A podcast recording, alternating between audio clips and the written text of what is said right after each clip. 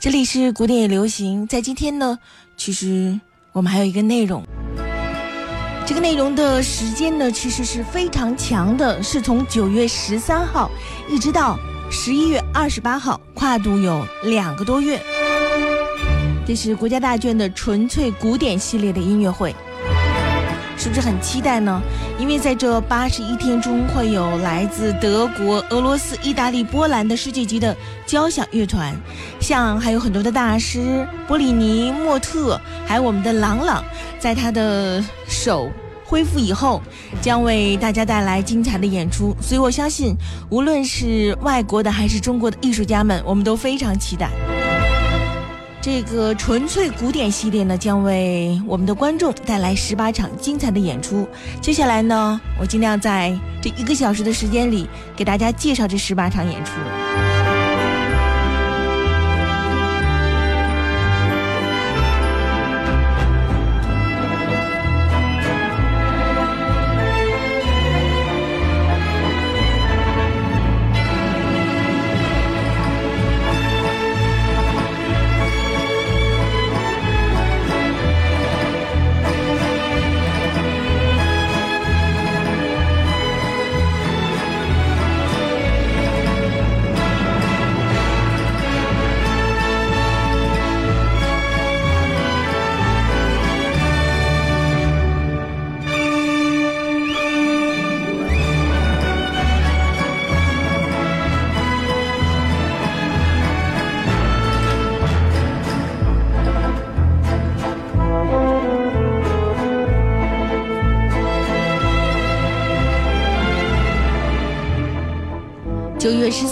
是国家大剧院的纯粹古典系列音乐会的开幕，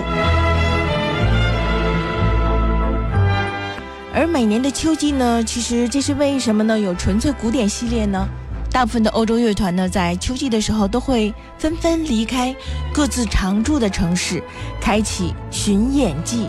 穿梭于世界各大城市之间。那国家大剧院呢，在每年秋季的演出季呢，也都会集中的迎来众多的知名的乐团，还有艺术名家，为大家呢展示交响乐坛中的最高水准的精彩音乐会。那在九月十三号，八十一岁高龄的著名钢琴家兼指挥家弗拉基米尔·阿什肯纳奇就将指导国家大剧院管弦乐团演绎贝多芬、哈恰图良以及柴可夫斯基的经典作品。同时呢，这场音乐会也会拉开2018年的国家大剧院纯粹古典系列音乐会的大幕。那在今年的纯粹古典的系列音乐会当中，还有圣彼得堡爱乐乐团、德累斯顿国家管弦乐团、法国国家交响乐团、伦敦音乐厅，还有柏林音乐厅管弦乐团、柏林国家歌剧院交响乐团、柏林爱乐乐团、圣切西利亚交响乐团等世界级的交响名团将依次到访。接下来，我们就来听听这首名作。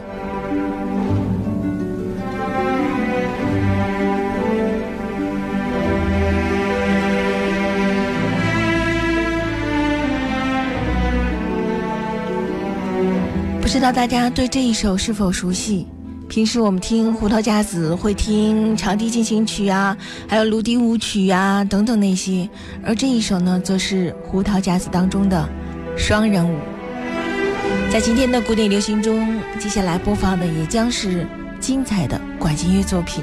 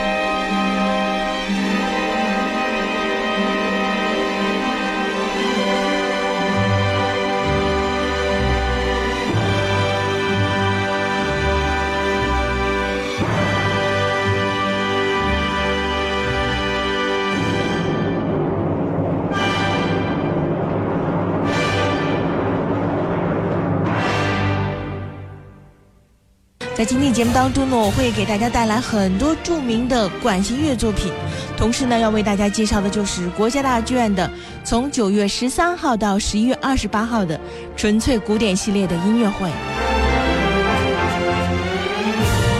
知道，在今年的纯粹系列的音乐会当中，有很多的乐团，有很多的音乐家。刚才也一一给大家介绍了，像圣彼得堡爱乐、德累斯顿管弦乐团、法国国家交响乐团、柏林音乐厅管弦乐团、柏林国家歌剧院交响乐团、柏林爱乐乐团、圣切切利亚交响乐团等等世界级的交响名团依次到访。还有像著名的大师阿什肯纳奇。在九月十三号开幕，还有泰米尔·阿尔卡诺夫、盖博、迪勒曼、巴伦博伊姆、嗯，杜达梅尔，还有帕帕诺等指挥大师也是陆续亮相。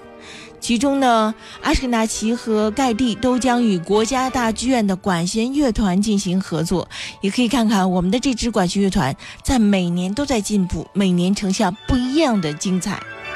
此外呢，还有一些大师，像波利尼、席夫、穆特、帕胡德，还有特里弗诺夫以及朗朗、宁峰、陈萨等中外演奏家，也都将齐聚纯粹古典，通过独奏音乐会以及众多的世界级的交响乐团的合作方式与大家见面。相信在过些日子的古典也流行中呢，偶尔也会有一些呃其中的音乐会的精彩介绍。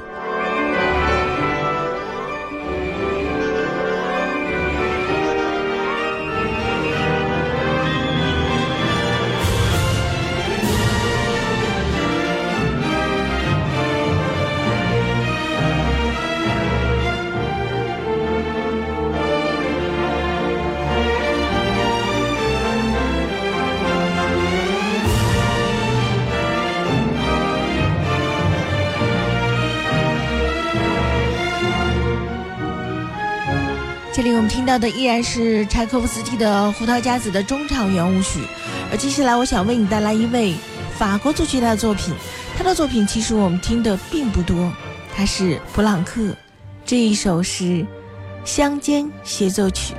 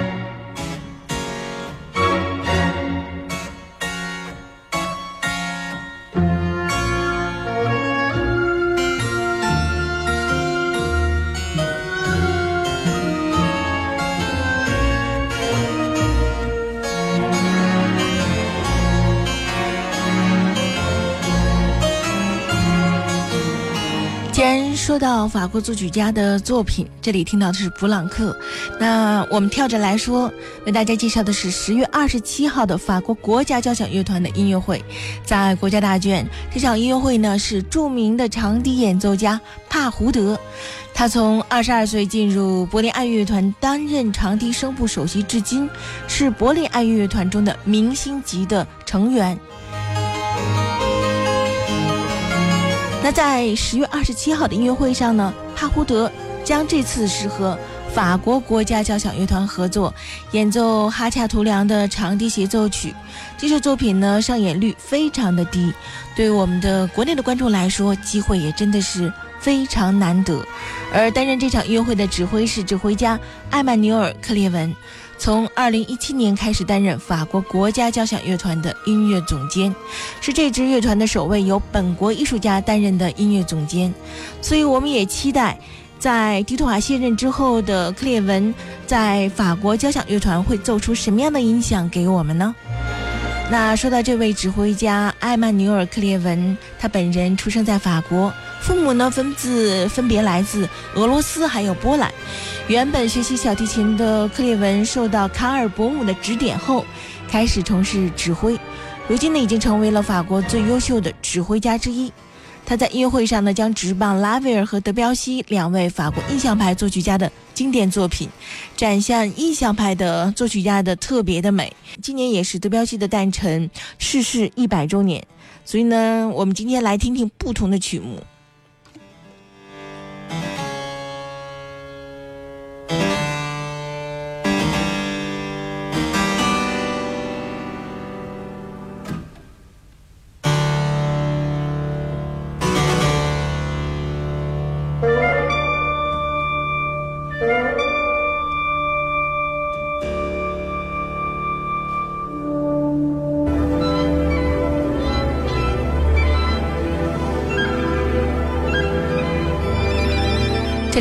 到的是拉威尔的《达芙妮与克勒埃》，其中的日出。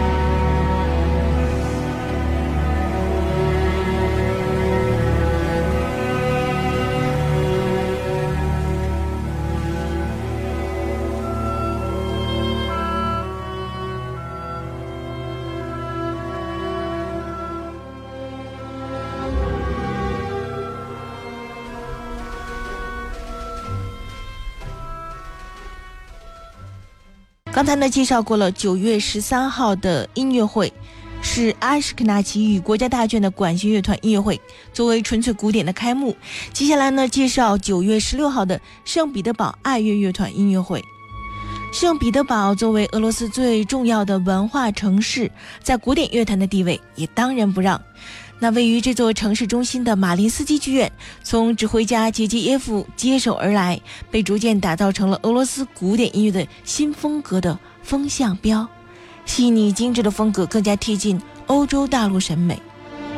而历史悠久的圣彼得堡爱乐乐团呢，则代表着俄罗斯本土深厚的音乐传统积淀，还有粗犷的音色。大开大合的线条，这种都标志性十足。每个乐句都带有着浓厚的老俄罗斯味道。而这里我们听到的是哈恰图良的作品《斯巴达克和弗利加的双人舞柔版》。那这次在九月十六号访华的俄罗斯，呃，圣彼得堡爱乐乐团呢，指挥家是泰米尔卡诺夫。从一九八八年便开始接手这支乐团，而他与这支乐团的第一次合作更早可以追溯到一九六七年。是的，老大师的风格，俄罗斯传统的风格，一定会让古典音乐的爱好者向往。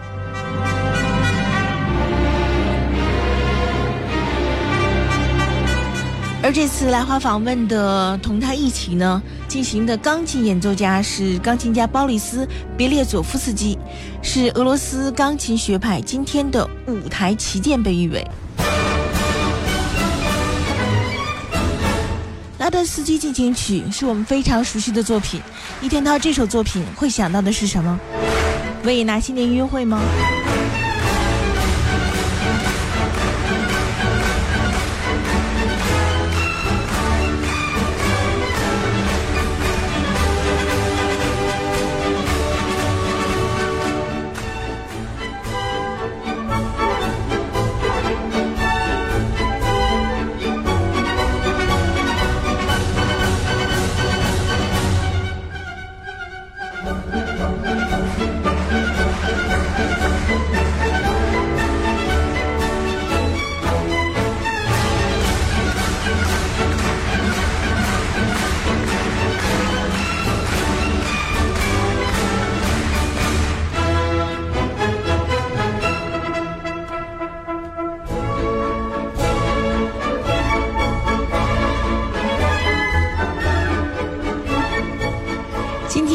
流行的内容非常多，因为要给大家介绍十八场演出，所以呢，音乐我们肯定是听不完全的。不如这样吧，我先按照顺序，演出时间的顺序，在这十八场演出呢，依次给大家播报一下。一开始已经反复介绍过了，九月十三号的开幕式，阿什克纳奇与国家大剧院管弦乐团；九月十六号是圣彼得堡爱乐乐团音乐会；九月二十八号是钢琴家波利尼钢琴独奏音乐会；十月四号是维也纳童声合唱团音乐会；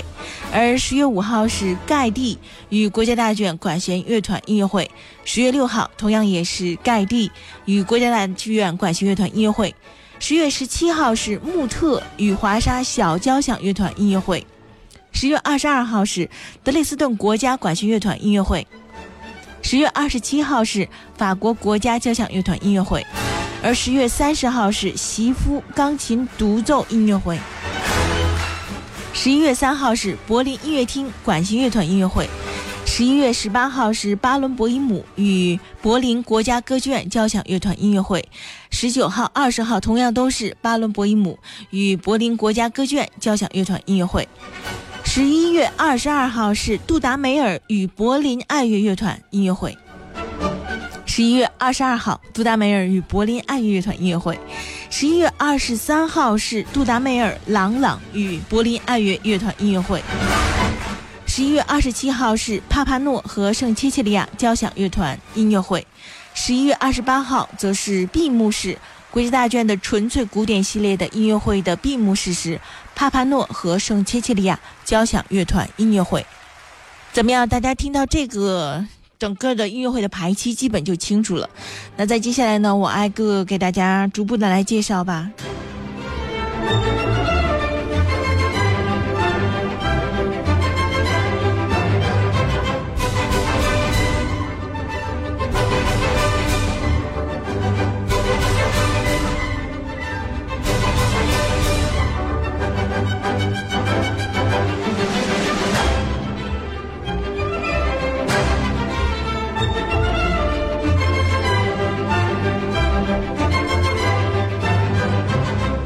怎么听这首《骑士快速波尔卡》都在像催着我赶紧给大家介绍一样。那接下来为大家介绍的是十月四号的维也纳童声合唱团的音乐会。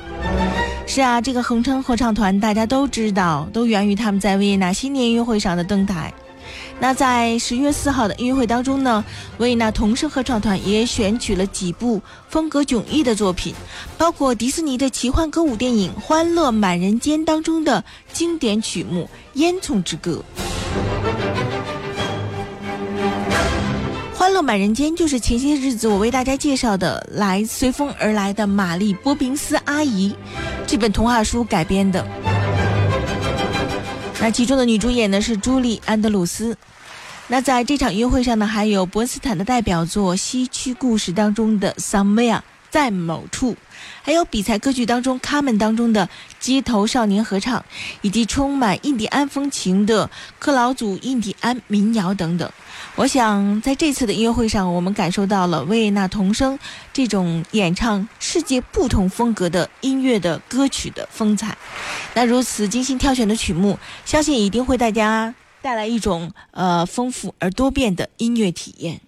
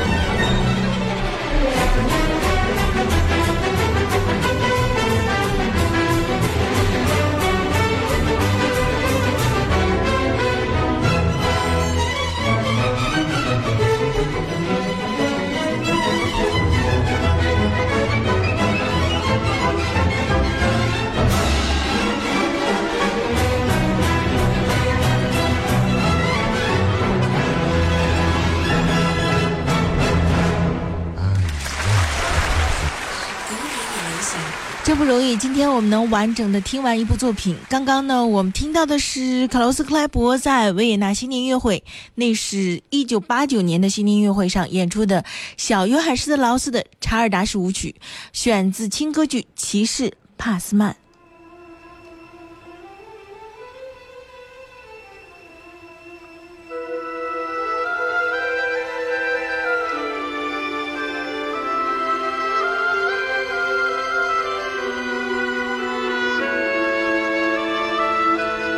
这里我们听到的是作曲家雷斯皮基的作品《罗马的喷泉》。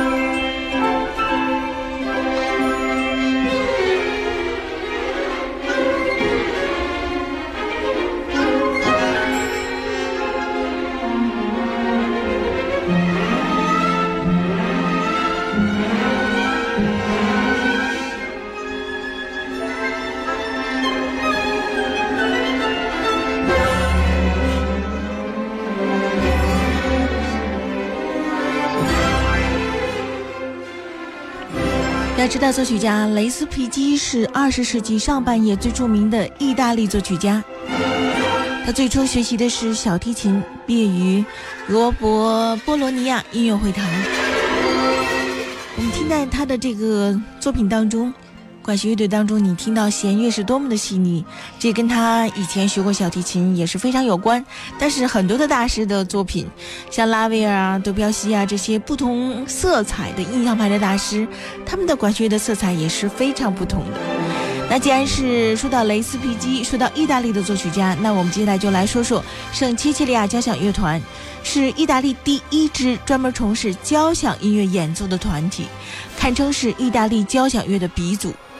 圣基西利亚交响乐团拥有令同行无比羡慕的高起点，成立之初便得到了同时期的很多大师的青睐，像马勒、德彪西、斯特拉文斯基、托斯卡尼尼、卡拉扬等大师都曾担任过这支交响乐团的客座指挥。而乐团现任的音乐总监是安东尼奥·帕帕诺，也是世界四大歌剧院之一的英国皇家歌剧院的音乐总监，被乐界封为二十一世纪发挥巨大影响的新一代的大师。这是他第一次的第三次带团呢访华演出，带来北京登台合作的呢独奏家是炙手可热的钢琴演奏新星丹尼尔·特里弗诺夫，还有我们中国的钢琴家陈萨。那作为专攻交响乐团的演奏的乐团，圣切西利亚交响乐团呢，此次的两场音乐会没有选择意大利作曲家的曲目，而是选择了交响音乐的两大重镇德奥和俄罗斯乐派的作品，其中呢也有拉赫玛尼诺夫的第三钢琴协奏曲。而第二场音乐会呢，将上演的是贝多芬的三部作品，尤其是一支意大利乐团演奏著名的《命运》，真的不知道是什么样的音响呢？令人期待。